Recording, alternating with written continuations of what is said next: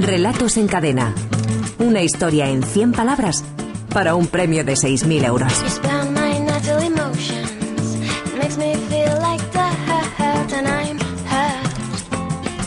Recordemos la frase que dejamos como deberes para los oyentes de la ventana la semana anterior para construir sus historias.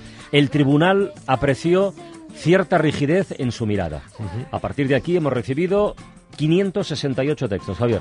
568 textos que desde luego no está mal porque la frase se las traía, ¿no? Una frase así un poquito seriota, un poquito que, que nos, nos- nos llevaba prácticamente a ¿Alguna un historia derivada hacia banqueros? Eh, algún banquero, algún banquero hemos tenido en el tribunal, efectivamente.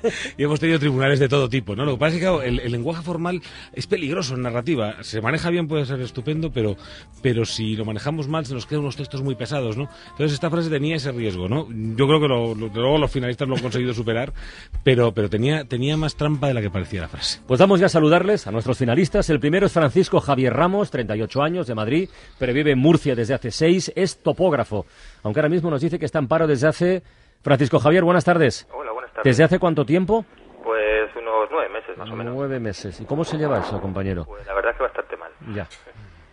Está la cosa, sobre todo en, en mi campo, en la construcción está muy para todo, pero bueno, hay que seguir para adelante. ¿Hay una, alguna expectativa últimamente? ¿Has tenido, yo que sé, algún, algún contacto o algo que se parezca a una propuesta, a una oferta laboral? Eh, la verdad es que no.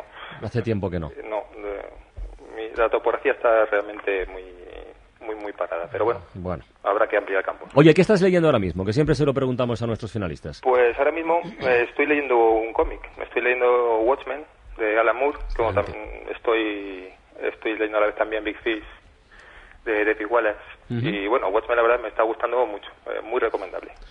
Es que el cómic no deja de ser también otra manera de contar historias, ¿no? La novela Sí, gráfica que sí, está sí, tan sí, sí. Está, está últimamente digo, viviendo una, una edad muy bonita, ¿no? Una edad en la que, en la que está teniendo un gran florecimiento y, y desde luego la gente dice, ¿qué haces leyendo TVOs? No, no, No, no, no, no, Hay no. cómics que son mucho más que TVOs, ¿no? Bueno, los TVOs eran fantásticos, ¿eh? Eran fantásticos, sí, sí, sin Pero el cómic es otra cosa, efectivamente. Que tenga suerte, Francisco Javier. Muy bien, muchas gracias. Venga, eh, Enrique. Enrique Rubio tiene 44 años, vive en Collado Mediano, en Madrid. Es licenciado en Educación Física, aunque trabaja como bombero. Enrique, buenas tardes.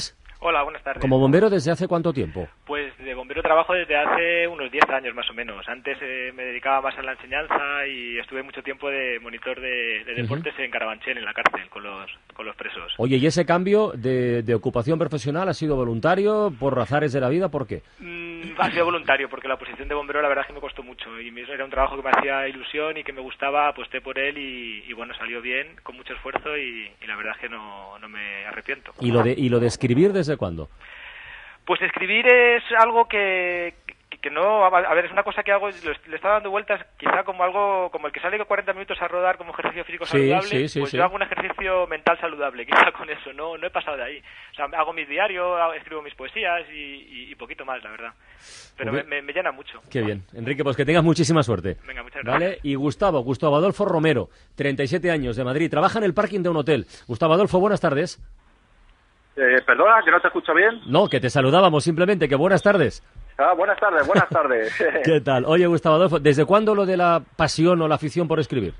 Hombre, me ha gustado de siempre, la verdad, pero bueno, nunca nunca das ese pequeño paso, ¿no? Que te anime a, a tomártelo más en serio. Pero vamos, llevo, llevo bastante tiempo. ¿Qué estás leyendo ahora mismo? Pues ahora mismito La rebelión de Lucifer, de JJ Benítez. La rebelión de Lucifer. ¿Y qué tal? Bien, bien, bien, en su línea, ¿sabes?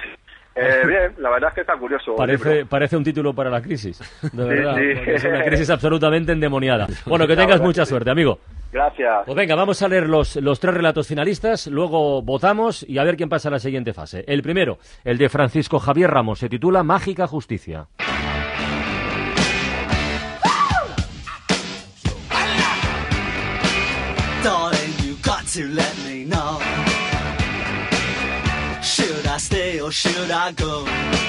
El tribunal apreció cierta rigidez en su mirada justo antes de que se derrumbara literalmente. Enseguida se formó un gran revuelo en la sala. El alguacil trasladó raudo a los doce a su despacho.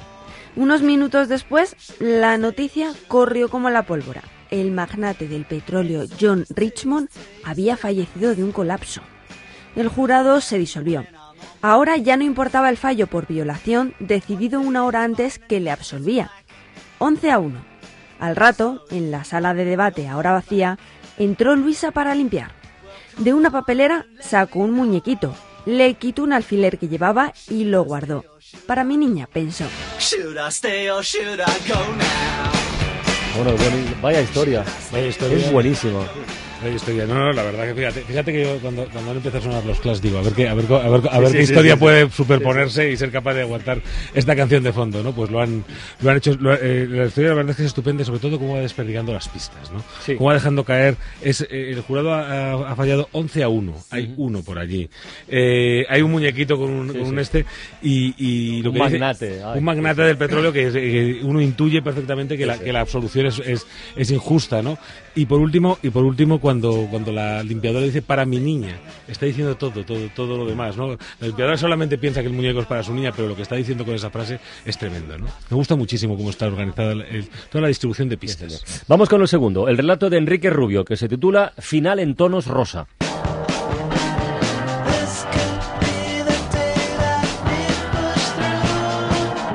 El tribunal apreció cierta rigidez en su mirada. Todo comenzó a torcerse unos días antes. El fin del mundo no fue como pronosticaba el apocalipsis, ni hablar de jinetes, tan solo aquel aroma acantuoso cada vez más intenso. Eso y el rosa desvaído que fue adquiriendo el horizonte a medida que todo se tornaba confuso y plácido. Nada estaba saliendo como tenía previsto. Aún no se podía creer que Jesucristo tuviera realmente ese aspecto. Pero lo peor, con diferencia, era ella. Ni en la peor pesadilla se hubiera imaginado que aquella mujer bajita fuera Dios en persona. Y le miraba fijamente desde hacía demasiados minutos. Divertidísima, divertidísima la versión esta versión buena, del apocalipsis. Este final en tonos rosas, como dice, como dice el, el- el título. La verdad es que a mí eh, me gusta mucho cómo está hecho con el humor y me quedo con una frase. Aún no se podía creer que Jesucristo tuviera realmente ese aspecto. Sin decir nada lo ha dicho todo. Lo ha dicho todo. Y el tercero, el de Gustavo Adolfo Romero, se titula Escúchenme.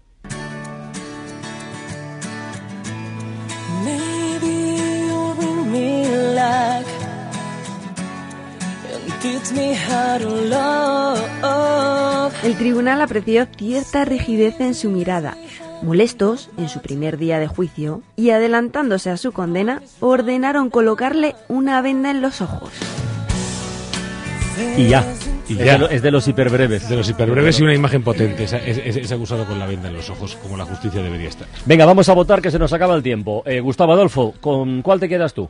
Pues la mágica condena.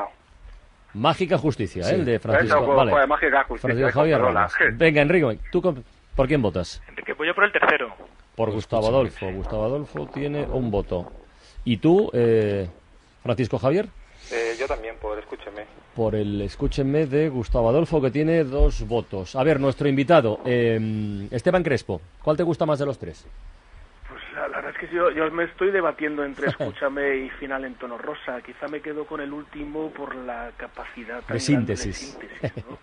Pues tres votos ya para Gustavo Adolfo Romero. Javier. Sí, y yo voy a votar, yo voy a votar por, por Francisco Javier, por Mágica Justicia, aunque el ganador ya es Gustavo Adolfo, me parece. Gustavo Adolfo, felicidades. Muchas gracias. Pasas a la próxima, compañero. Venga, gracias. Venga, gracias a Enrique y a Francisco Javier y gracias a y gracias a Esteban Crespo. Un abrazo, compañero.